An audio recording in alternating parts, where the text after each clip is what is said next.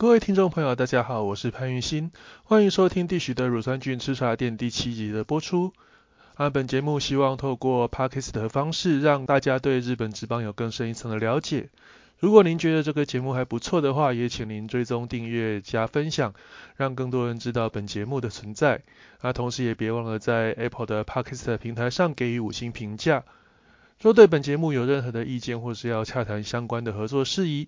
那，可以透过节目介绍中的 email，或是在 Facebook 的粉丝团跟我们联系，我们会在最快时间内给您回复。当然，你也可以在各大平台留言板上留下您的问题，啊，我们也会抽空在节目中帮您解答。那在节目的一开始，先跟大家推荐一本棒球相关书籍，那这本书的书名叫做《MVP 制造机》。那在这本书的介绍封面上面写着：看大联盟顶尖球队如何用科技颠覆传统，以成长心态拥抱创新，让平凡的 C 咖成为冠军 A 咖。啊，其实主要就是用一种所谓的科学的训练跟科技的方法，把所谓的沙粒打造成钻石，让腐朽为神奇。当然，大家对 MVP 的印象都是那种哦，所谓的天才打者，从可能从小到大一直都是在整个棒球圈里面都是属于佼佼者。但是这一本书主要就是说，不管是什么样子的选手，那都有可有办法透过一个科学训练的方式，把选手打造出一个 MVP 等级的身手。那当然这一本书其实还蛮厚的，它几乎。接近五百页，相当大的分量。那这本书其实大概在五六月的时候就已经出版了。那时候我我本人是一一直都很想入手，但是我个人习惯在买书都会各个平台四处比一比。那刚好上礼拜在逛书局的时候看到这一本书，那突然间想起说，哎，自己这本书好像一直都还没有下手。啊，无巧不巧的也刚好那间书局它使用动资券哦，有抽到动资券有五百块的扩大。那在该书局的折扣之后，那这本书其实也要到五百以内了，等于就是一张动资券让我换到了这一本书。那我个人是觉得相当的划算。那其实为什么会推荐这本书呢？其实我个人是还蛮喜欢看这种所谓的运动的相关书籍。说实在话，台湾这种关于直棒的相关书籍其实少之又少。那跟日本还有美国比起来，真的是小巫见大巫。如果大家有去那种不管是日本的书局或是美国的书局也好，职棒相关书籍几乎都是一整面墙不是像台湾就是只是一个小小的区块，然后里面就只有零零散散的几本书，而且大部分的书都是教你怎么打棒球，很少有这种跟职棒比较相关的书籍在介绍。那当然台湾也不是说没有出过这种类似的翻译书籍，其实日本有一下像是在日本职棒之前也出过几本。但是老实说，那个翻译的品质让人家很不敢苟同，并不是说翻译本身的水准不好，而是说这些直棒相关书籍其实它有很多的专业术语，那这些专业术语如果你平常没有在接触棒球的话，你很难翻很难翻译的很到位。那举一个我最喜欢提的例子来看，那日本直棒的书很多都把他们的所谓的热身赛。它的日文叫做 Open Sen，那翻译成中文之后变成什么？变成开幕战。那其实，在以前我还不懂日文的时候，我看到这里，看到这一段翻译都会觉得很奇怪。开幕战不是就只有一场吗？为什么开幕战会一打打了一个足足一个多月？那后来才发现说，哦，原来就是出在翻译的问题。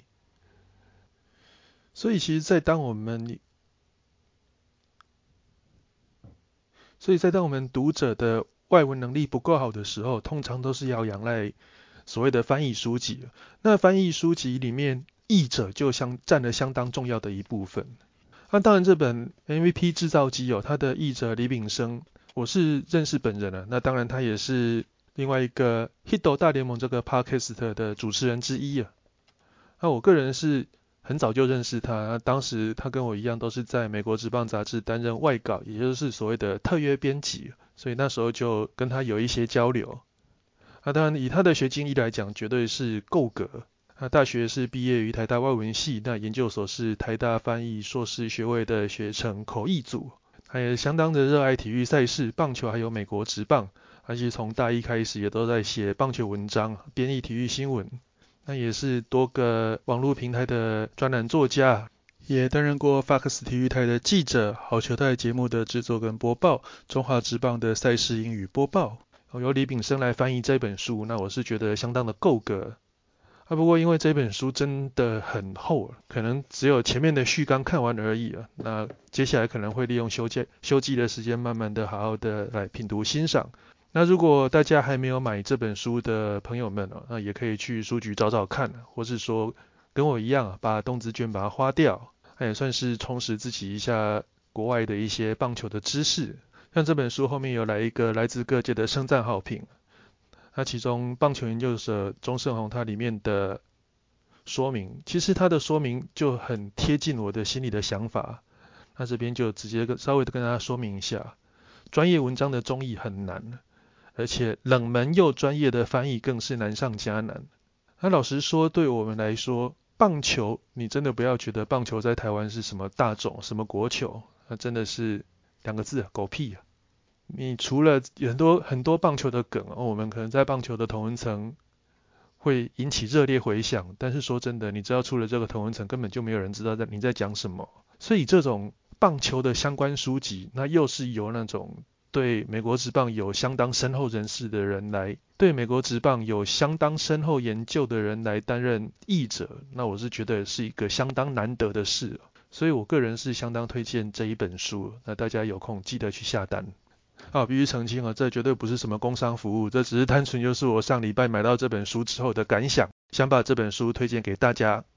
好，那接下来开始就是今天的内容。今天节目第一个主题是讲到昨天新闻还炒得蛮沸沸扬扬的，就是巨人队提出一个 DH 制了。那当然每年球季结束后，不管是中央联盟或是太平洋联盟或是整个日本职棒，都会召开一些例行性的理事会。那在昨天的中央联盟理事会里面啊，那巨人队的老板山口寿就用一个提出一个文书申请它的内容主要是说，有鉴于今年因为肺炎的影响啊，让选手的身体的状况的调整维持并不是很好，所以他是提出一个书面的申请，那希望明年也是在二零二零二一年球季，中央联盟能能够暂时导入所谓的 DH 制，也就是投手不用上来打击，就是跟太平洋联盟一样使用了投手指令代打的制度，跟今年的日本一是一样的。那当然他提出的理由主要有三点呢。那第一个就是减少受伤，那减少受伤这部分，他有提出一个数据来佐证。他说今年中央联盟有四十一个投手曾经先后挂了伤号，那羊联只有三十个，有 DH 制的保护的羊联，所以他的投手在调整上面出现受伤的几率比中央联盟小很多。那在这种特别的时期，那他会希望说先暂行 DH 制实施一年，那来让降低央联投手受伤的几率。那提到的第二点就是强化球队。那当然，其实这个理由感觉跟第一点也没有差到哪里去，就是一样是降低投手的负担，那同时让野手出场的机会增加一点。那第三点当然就是提升比赛的内容水，提升比赛的精彩度。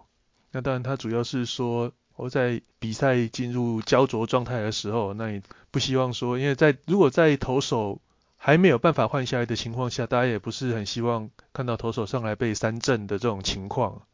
那如果有 DH 制的话，可以让比赛内容变得更加精彩。那当然也，他也提到说，诶，像社会人野球的那种全国性的大赛，从1988年以来，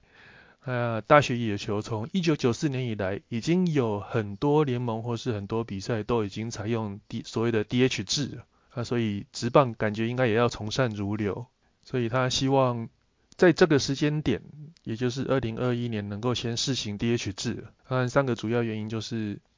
武汉肺炎的影响，那降低投手的负担，啊，强化球队的素质，也让整个比赛的能看度更加的提高。那当然，他也不是说就明年开始就直接实行 DH 制，他也是希望说明年先试行看看 DH 制，那先用二零二一年导入一年试试看。那当然，他也提到今年大联盟的国联今年也是导入 DH 制。啊，当然明年还不确定会不会继续用 DH 制了，但是至少今年也是经试行了一年。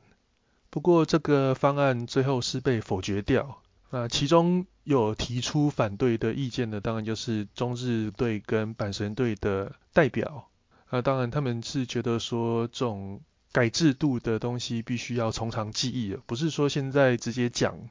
那明年就直接导入。其实就我个人的观点来讲，先说结论，我个人是绝对赞成中央联盟改 DH 制。虽然说这个改 DH 制不见得会让中央联盟一夕间就追上太平洋联盟，但是我觉得这是一个开始。其实这个关于中央联盟跟太平洋联盟的差异啊，那达比修其实自己也曾经在直播里面有提到。这其实从他加入职棒开始以来，就一直有这种感觉。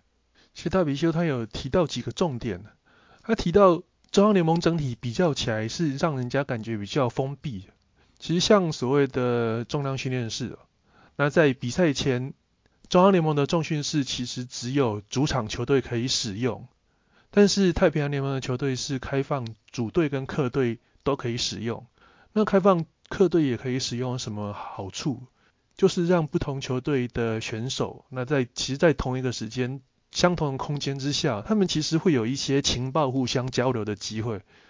但或许从一些比较老派的日本的前辈，他们可能会觉得，诶，这样好像会有所谓泄露军机的感觉。但其实年代已经不一样了。在太平洋联盟，他就说到，在太平洋联盟，球员跟球员，尤其是不同队之间的交流，其实相当的频繁。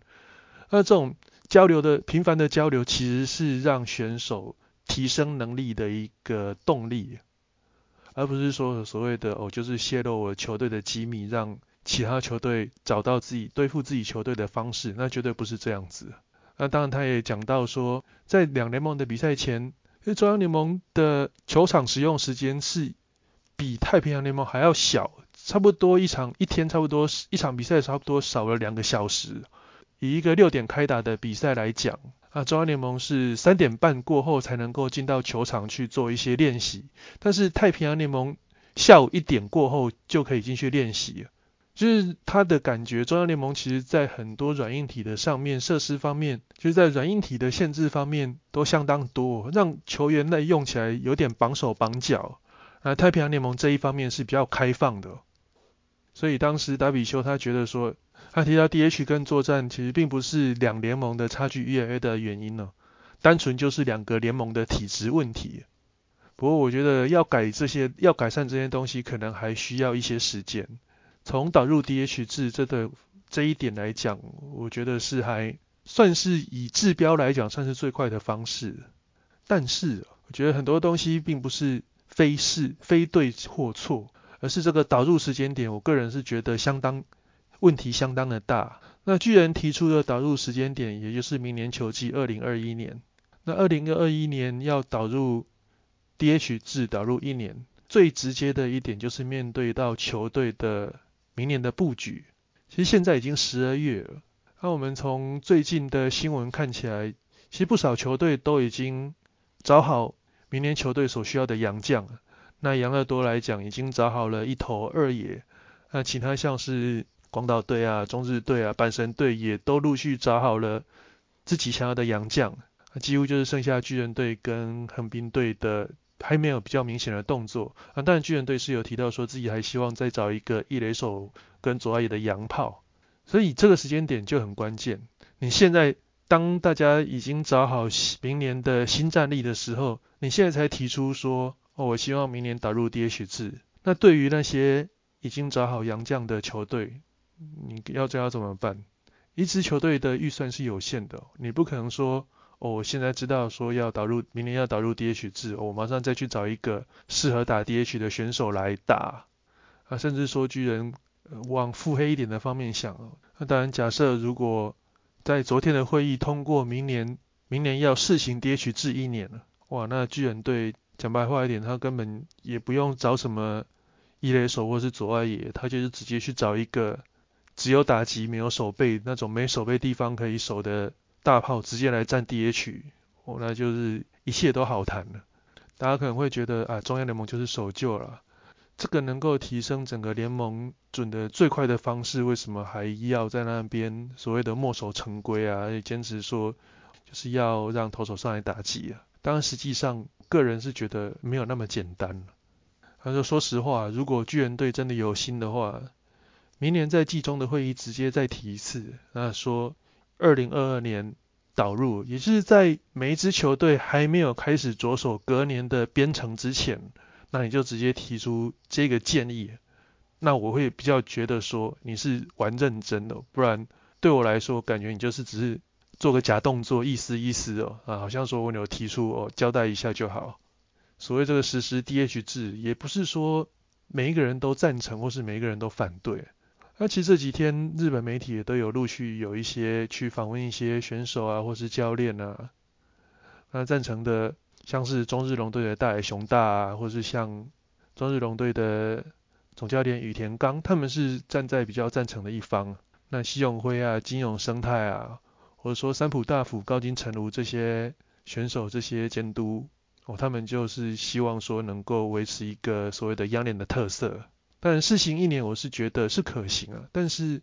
你这个时间点必须要让每一支球队觉得公平，不然如果说今天真的在这个时间点就导入，我个人的认为这就是一个独立巨人队的一个制度。那接下来要跟大家谈的就是所谓的球迷感谢日。那其实，在日本职棒的一个传，应该算是一个传统。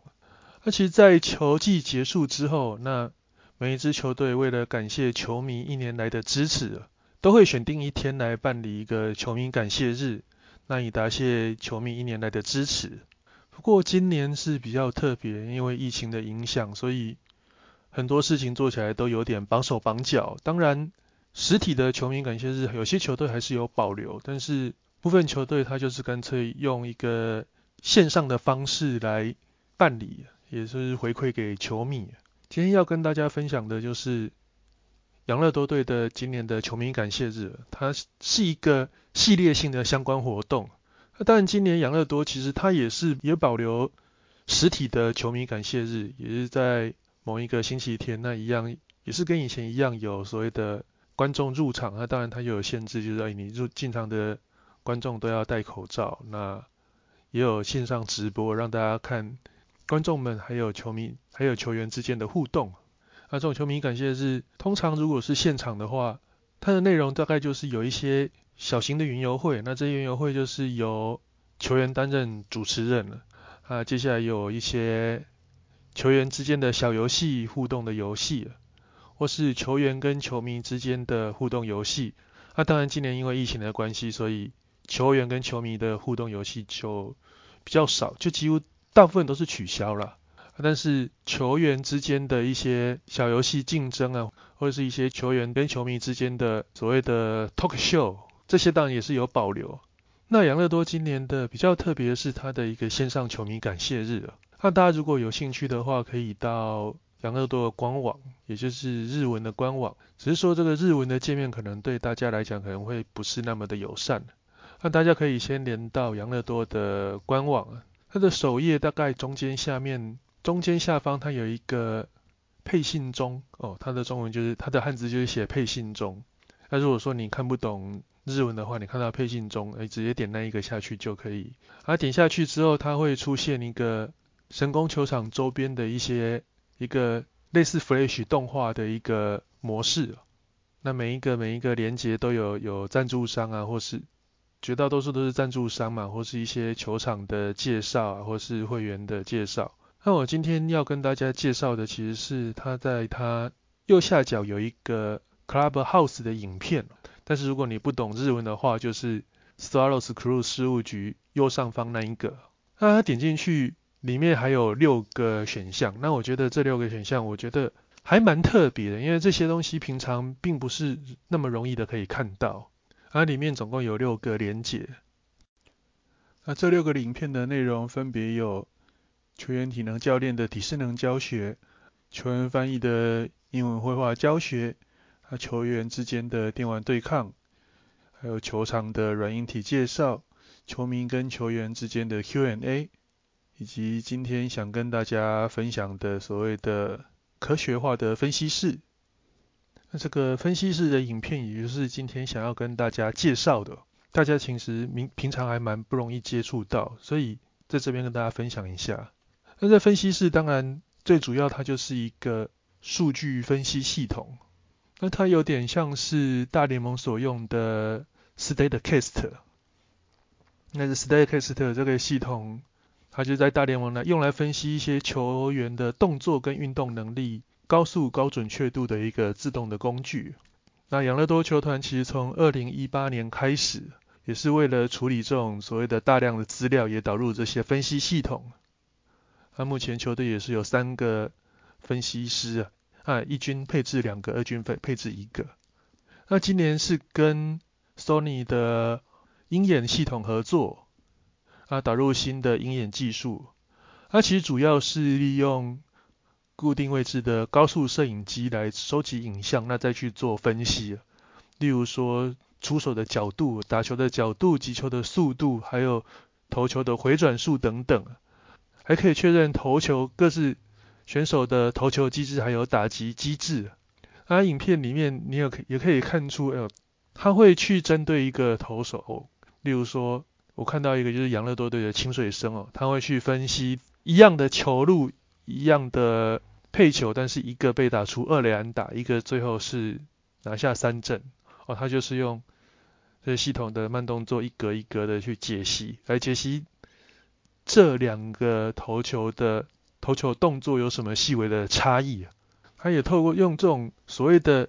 叠加不同场次的投球影像，去分析每一个投手的每一场的状况。它里面可以看出一些我们平常可能在可能在新闻上比较不会看到的东西，例如像清水生，今年他的速球的上窜能力其实算是相当的高。啊，另外提到的是今年养乐多的今年球季初从乐天捡来的被乐天战例外的选手金野龙太，哦，他的金野龙太的速球上窜的成分很高，他的挥空率几乎是联盟顶级水准。那里面的图表也可以看出对上的速球让对手的挥空率的排名。那也提到村上跟山田哲人，诶，这两个其实都是正宗的长打好手。还提到村上打出去的球，他的球速几乎是高达一百八十公里。但是山田哲人这种打出去的速球几乎是比较少。不过他的击球角度是比村上还要高，所以就两个人的打击特性来讲啊，村上的主要是靠力量把球轰远了。那山田哲人他是使用技巧把角度。拉高来制造一个长打，甚至把球送出全打墙外。那另外也有提到奥川公生他的 extension，也就是延展度。那它这个延展度代表是从投手板到投手放球点之间的距离。那当然这个数字越大，代表说这个投手的放球点越接近打者，让打者感觉到的体感球速会更加的快。那后半段也提到。正中几位年轻选手其实都很常找分析师来看自己的影片，就是让他们能够更加找到自己的问题出在哪里。像说松本友，松本友他就发现，诶，他在一军的挥棒，他的肩膀都会不经意的稍微提高，那造成他的击球轨迹变成从上而下，那他当然击出去的球就是以滚地球居多。那影片也提到说，正中的几位年轻选手也。都在赛后会到分析室找这些分析师来看他们的一个分析的结果。那比较特别的是青木玄清了，青木玄清虽然已经三十九岁，但是他还是会常跑分析室，而且比较有趣的是，他都是一边吃饭一边看着自己的分析。所以从这些东西我们也不难看出来，为什么青木玄清已经三十九岁还打得那么好，